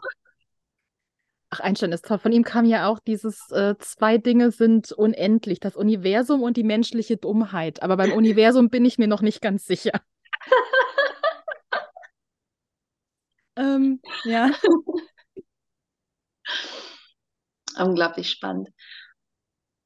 Ja, also ich auch generell, wenn ich jetzt die ganzen Urvölker angucke, ja, das Ding ist, die haben mehr reingefühlt. Die mhm. haben, wir lernen viel aus Büchern. Also wir haben aus Büchern lernen ist eine gute Sache. Ja. Natürlich ist das gut, aber ich finde heutzutage auch viele Hexen, die nehmen sich nur noch Bücher, aber sie gehen nicht mehr raus und fühlen das Ganze. Mhm. Sie lernen zum Beispiel über Pflanzen, lernen sie nur noch über die Bücher. Sie gehen nicht raus und gehen mit der Pflanze in Meditation oder in Kontakt oder arbeiten mit der. Sie einfach, Buch hat gesagt, A, B, C, dann mache ich jetzt A, B, C am, nebenbei und packe das dann da in, in das äh, Ritual mit rein. Aber ich finde, da geht die Bindung zu verloren. Das ist, ja man muss wieder rausgehen und spüren. Auch vieles Wissen aus unserer westlichen äh, Welt ist ja wirklich verloren gegangen, vieles Spirituelle von damals. Und deswegen glaube ich, ist der Westen auch so stark geprägt, dass wir uns Sachen aus dem Buddhismus, aus dem Hinduismus und von überall her holen, was auch gar nicht verkehrt ist. Ich finde, man kann sich. Bei uns, es war bei uns im Endeffekt genauso, wenn man sich das anguckt, ähm, die einzelnen, gehen wir mal auf von den Natives Americas auf die, die Ritualgesänge hin. Mhm. Ähm, die hast du im Endeffekt sind es, wenn du in die Chakrenlehre gehst, sind es die einzelnen Töne, die für die Organe, für die Chakren und alles drum und dran stehen. Jedes Volk kannte die. Wir haben die halt einfach nur im Zuge der, der Zwangschristianisierung, weil nichts anderes war das bei uns auch damals. Ähm, es ist verloren gegangen, dieses Wissen. Und wir brauchen in dem Sinne das Wissen aus den Regionen der Welt, wo es nicht verloren gegangen ist, um ja. sich an unsere Wurzeln wieder zu erinnern. Aber gleichzeitig denke ich, ist da auch eine kle kleine Schwierigkeit. Ich finde, genau dieses in andere Kulturen gucken und zu gucken, okay, was haben die noch überliefert und sich wirklich davon inspirieren zu lassen und davon nochmal zu lernen. Aber viele machen es ja dann wirklich so, die gehen, sagen wir mal, zu Native Americans, von dort aus weiß ich es eben, lernen da bestimmte schamanische Gesänge und Tänze wenn sie das Glück haben, da wirklich was zu lernen, mhm. weil, also ich habe ein bisschen Kontakt zu Natives und da ist es als, Entschuldigung, aber als Weißer so ein bisschen schwer, so da reinzukommen. Da sind die schon teilweise sehr eigen. Aber wenn man da reinkommt, es bringt nichts, wenn man deren Tänze exakt in Deutschland ähm, so weiter tanzt. Nee, überhaupt weil nicht. Haben, weil die beschwören ja auch bestimmte Tierwesen, Tiergeister und so weiter. Wir müssten inspirieren lassen, auf jeden Fall, mhm. vieles davon mitnehmen. Aber dann müssen wir hier bei uns selbst in die Natur gehen und reinhören, welche Geister sind hier und das dann verknüpfen. Wir haben es ja auch, die, die Geister des Landes. Die Geister des Landes, mit denen ich hier arbeite, mit denen könntest du nicht arbeiten, weil du ganz andere Geister hast. Wir sitzen beide in Deutschland, genau. aber die Geister sind einfach im Nachbarort sind es schon wieder andere Geist, Geister des Landes. Genau, das ist das. Das ist, wir können gucken, okay, was wird das, wie wird das gemacht, was genau machen sie und dann eine eigene Praxis dafür wiederfinden. Oder genau uns es channeln, uns zeigen lassen, was soll ich hier tun. Ich habe einen, einen Reinigungsgesang mittlerweile, ähm, wo, wo meine Mutter dann auch umkam, machst denn du hier Indianergesänge? Weil es, es, es hört sich in gewisser Weise, so wenn man es aus dem Fernsehen kennt, so an, aber es waren im Endeffekt, das, das waren Töne, die ich so gechannelt bekommen habe, so hier, die nutzt du hier für dich, für deine Wohnung. Das ist, das ist der Gesang deines Grundstücks, deines Landes hier. Oh, das ist schön. Das ist richtig schön. Aber ja, deswegen bin ich auch immer der Meinung, ähm, ja, die Menschen heutzutage sind ein bisschen zu sehr auf Bücher fixiert und auf Geschriebenes. Und sie haben das Fühlen verlernt, habe ich das Ja. Gefühl. Das, das selbst erfahren. Genau. Ich habe ja Anfang zwei, also Ende 90er, Anfang zwei, 2000 habe ich ja angefangen dann ähm, mit dem Hexe sein. Und ich war lange Zeit, erstmal es war damals super schwer, Bücher zu bekommen, aber auch ich habe sehr lange Zeit, ähm, ich hatte erst eine super praktische Phase, weil keine Bücher, also ich musste einfach alles frei nach Schnauze machen. Und dann bekam ich mehr Bücher und dann haben diese Bücher so eine Angst in mir geschoren. Dieses, du musst das exakt so machen. Du brauchst auf jeden Fall einen Kompass, damit du aufs Hundertstel genau weißt, wo die Himmelsrichtung ist. Ansonsten, oh mein Gott, wirst, wird sich ein Schlund der Hölle öffnen und du fällst da rein oder so ein Scheiß. Ähm, das ist was, was ich, was ich heute sage, was, was ich wirklich sehr kritisiere, dass halt sehr viele Hexen meiner Generation in dem Sinne ähm, wenn die nicht das Glück hatten, andere zu finden, die sagten, ach Kindchen, vergiss mal den ganzen Scheiß aus den Büchern hier gerade, ähm, ist da sehr, sehr viel, also mehr Angst gestreut worden als alles andere. Und das ist was, was ich teilweise auch noch in heutigen Büchern, wenn ich die so lese, wo ich manchmal denke, so, was soll denn bitte dieser dogmatische Scheiß, der hier gerade drin steht? Kann ich dir absolut recht geben. Also auch, ich finde aber auch viele ältere Hexen oder auch Magier, die schüren so viel Angst. Die Mhm. haben dann ihre Abonnenten auf YouTube beispielsweise und diese Abonnenten sind schon Abonnenten seit Jahren, wollen schon immer praktizieren, haben sich aber noch nie getraut, den ersten Schritt zu machen, weil nur noch gewarnt wird, das ist brandgefährlich und das ist brandgefährlich. Also am besten bezahlt ihr mich und ich mache dann das Ritual für Mhm. euch. Ja, da unten ist der Link Genau. zum Klicken ja, diese wunderschöne Abhängigkeit. Also Hexen sind nicht abhängig von anderen Leuten. Genau, das ist das. Und ähm, weiß nicht, ich finde es eigentlich viel schöner. Ich denke mal, dir wird es genauso gehen. Also wenn ich so deine Arbeit äh, betrachte, dann glaube ich, ist es ähnlich bei dir, genau wie bei Hexenkesselliebe. Es ist umso schöner, wenn man Menschen was an die Hand geben kann und man sieht, wie die ihre eigene Kraft entfalten und wirklich wie so eine Blume aufgehen. Und du Mhm. denkst dir, so, boah, guck mal, das hast du aus deiner eigenen Kraft geschafft. Ja. Ich habe dir nur so ein bisschen einen Ansporn gegeben, aber das hast du geschafft. Und Mhm. du hast die Kraft in dir. Und das finde ich einfach so wertvoll und so schön. Ich enttäusche immer ganz, ganz viele auf, auf Instagram oder auch in meiner Facebook-Gruppe, wenn es dann geht, gibt es da ein tolles Ritual dafür? Ich möchte das und das machen. Und ich dann anfange mit, okay, was verbindest du denn damit? Komm hier, ich, ich führe dich jetzt mal durch. Was würdest du da machen? Was möchtest du denn machen? Was, was hast du daheim? Ja, hast, hast du Steine daheim, die du nutzen kannst? Hast du ein gut gefülltes Kräuterregal? Was hast du daheim oder hast du gar nichts? Weil da liegt es jetzt dran, wir gucken jetzt mal, was du hast.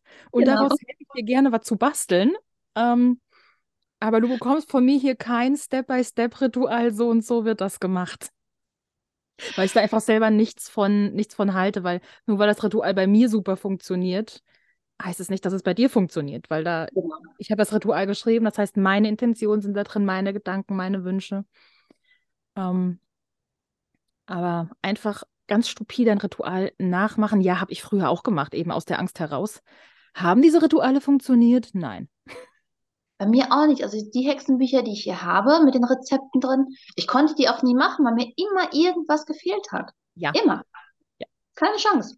Ja, mein Highlight ist, ich weiß, wer mir länger folgt, der weiß es. Ich bin in Anführungszeichen Riesenfan von Thea. Thea ist so für mich immer, wenn einer kommt, ich habe ein Buch von Thea, ich so, nimm es, verbrenn's oder schmeiß es weg. Ja? Oder wenn irgendein Möbelstück wackelt, nimm, leg's unten drunter, damit es aufhört zu wackeln. Dann hat es noch. Aber ansonsten schmeiß es weg. Werd es los, bitte. Ähm, das waren damals nämlich so bei mir die, mit dann nachher die ersten Bücher. Und dann ging es los. Du brauchst erstmal Theas Ritual CD Nummer so und so, Lied Nummer so und so. Du Oh brauchst. Theas Kräutermischung, du brauchst Theas Ritualöl Dingelskirchen. Und also praktisch, das war ein Buch voller Rituale. Und du konntest jedes Ritual nur mit diesem Zeug machen, was Thea selber verkauft hat. Und gerade als, als Anfänger, das stand nirgendwo bei, was da drin war oder sonst was, das hat als Anfänger kam bei mir der Gedanke, oh mein Gott, ich brauche spezielle Öle, ich brauche spezielle Kräuter, ich brauche eine spezielle Musik, damit das funktioniert. Und wenn ich all das nicht habe und damals als Teenie, ähm, versuch mal deiner Mutter zu erklären, Mama, ich möchte mir gerne, äh, hier ist ein Versandschein, damals gab es noch kein Internet oder nicht so weit, da hatten wir so schöne Versandscheine, wo man dann ausfüllen konnte mit Bestellungen. Das hätte ich gerne. Ähm, hier 200, damals waren es schon Euro, 200 Euro. Ähm, würdest du mir das vielleicht auf Geburtstag und Weihnachten und so hm, schenken? Meine Mutter hat mir einen Vogel gezeigt, wenn ich das gemacht habe. Mal abgesehen davon, dass ich viel zu viel Angst hatte, mich damals noch als Hexe zu outen. Oh. Aber ähm, ja, und, und heute denke ich mir so, Alter, wenn du Geld von mir haben willst, ähm, dann, dann bist du bei mir falsch. Ich gebe keine 200 Euro an Zutaten aus, die ich nur für dieses Ritual nutzen kann und danach nie wieder. Was will ich damit? Geldverschwendung. Genau, das ist das.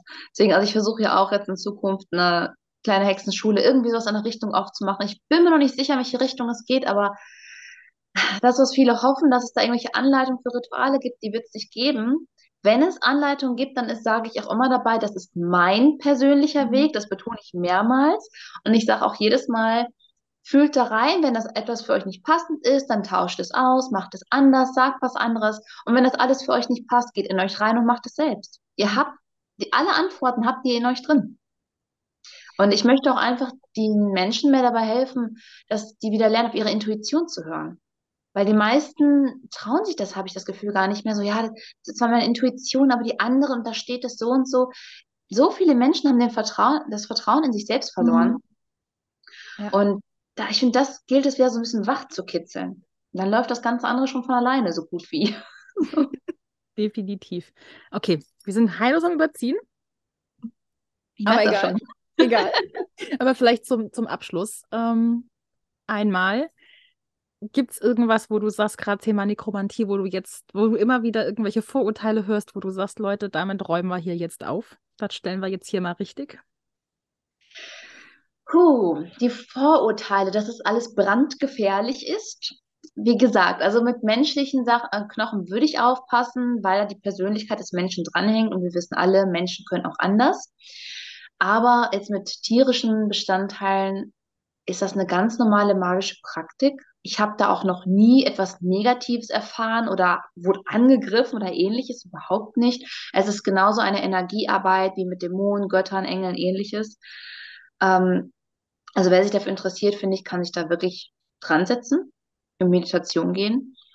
Und es ist einfach alles nicht so düster, wie Hollywood es gerne zeigt, überhaupt nicht. Es ist eines der langweiligsten Praktiken, die man sich vorstellen kann. Zum Zuschauen zumindest. Also das Gefühl an sich ist unbeschreiblich, wenn man energetisch arbeitet, generell. Aber für Zuschauer Pustekuchen. Also, ja. Einfach probieren und sich nicht von dem ganzen Horrorszenario abschrecken lassen. Das ist eigentlich das Einzige, was ich mitgeben kann. Aber das, das gebe ich generell mit, wenn es generell um Hexerei geht. Weil ähm, wenn deine Intuition sagt, ich möchte das machen, ich fühle mich dazu hingezogen, dann tu's. Mhm. Wenn dein Bauchgefühl sagt, mm, jetzt noch nicht, dann jetzt noch nicht. Dann ist das auch in Ordnung. Dann, was ist für dich so absolut magischen Bullshit, den du auf TikTok, Instagram und Co. siehst, wo du sagst, wenn du eins, eins auswählen musst, ein magischer Bullshit, also zur Nekromantie habe ich jetzt gar nicht so großartig, weil Muss auch nicht zur Nekromantie sein, kann ganz allgemein zur Hexerei sein. Magischer Bullshit. Oh, da ist echt eine Menge. Aber was ich übrigens nicht leiden kann, auch wenn man da immer viele Feinde bekommt, das sind diese blöden chemischen, klebstoffverklebten Räucherstäbchen. Das tut mir leid. Ich komme mit denen nicht klar. Es ist schön, dass es so duftet wie, als ob, aber es ist wirklich nur Chemie und Klebstoff, den du da rein inhalierst. Ja. Ich halte davon nichts. Also ich finde, da ist man mit, also wenn ich räuchere, ich benutze meine Pflanzen, die ich selbst sogar getrocknet habe, muss man natürlich nicht immer, aber man arbeitet mit diesen Pflanzengeistern, man hat die Energie der Pflanze, das hast du beim Räucherstäbchen nichts, da ist nichts energetisch mehr außer der Klebstoff. Räucherstäbchen ist ein Raumduft. Das war's auch. Aber dann, das, ich, ich habe es ja auch, ich habe es ja auch bei meinen, äh, bei meinen Reels auf Instagram und TikTok, diese kleinen Hexenfläschchen mit dem äh, Räucherstäbchen rein. Das ist Show. Da wird nichts energetisch mitgerechnet, denn ein Räucherstäbchen kann nicht energetisch reinigen. Da ist nichts drin, was reinigen kann. Das ist in dem Sinne wirklich Aesthetic Witch. Es Genau, sieht schön genau. aus. Aber äh, energetisch reinigen, energetisch räuchern, das macht man immer auf hart, also Herze, Pflanzenstoffe, auf Kohle. Aber nicht mit Räucherstäbchen. Obwohl, ich, ich liebe es, wenn, ich liebe es, wenn meine Wohnung stinkt wie ein indischer Tempel. Deswegen, ich, Na- Nak, Nakjamba. Nakjambas, das ist für mich echt so das Räucherstäbchen. Ich liebe die. Des Geruchs wegen. Ja, Das ist was anderes. Geruchs wegen. Aber ich habe die nicht in meiner magischen. Abgesehen von Deko äh, sind die nicht, die, die, die haben keinen magischen Zweck in dem Sinn. Ich hatte ich hatte tatsächlich noch diese Räucherkegel, weil damals habe ich mir so eine Räucherkugel gekauft mit so einem Drachen drauf. Da dachte ich, ja, komm, hole ich dann noch diese Räucherkegel dazu. Habe ich ein paar Mal angezündet. Meine Mutter meinte, das riecht alles wie Seife, voll chemisch und eklig. Aber da waren auch so schöne Drachen vorne drauf, deswegen habe ich die gekauft. Aber die benutze ich mittlerweile gar nicht mehr. Die sind jetzt schon Jahre alt. Jahre, weil ich nehme echt nur noch die Kräuter. Weil mit den Kräutern, das ist, man spürt einfach, da ist, das ist was anderes, was auch in der Luft liegt. Ich, wenn ich überhaupt mal meinen Hintern hochbekomme zum Räuchern, dann wenigstens richtig. Also, Ja, und zum absoluten Abschluss, was würdest du Junghexen, die jetzt gerade erst anfangen, was ist deine Re oder dein, dein Tipp, den du denen geben würdest? mein Tipp ist, lasst euch keine Angst machen und fühlt wirklich in euch hinein. Lest nicht zu viel. Wenn ihr euch nicht sicher seid, geht raus, geht in die Natur und spürt in die Energien rein, spürt in euch selbst rein, findet euch selbst und dort werdet ihr alle Antworten finden. Klemmt euch nicht nur hinter Bücher, klemmt, euch erst recht nicht hinter TikTok. Ganz schlecht. Also, das ist mehr was für erfahrene Hexen, die es differenzieren können, was da vonstatten geht. Lasst euch da nicht verrückt machen.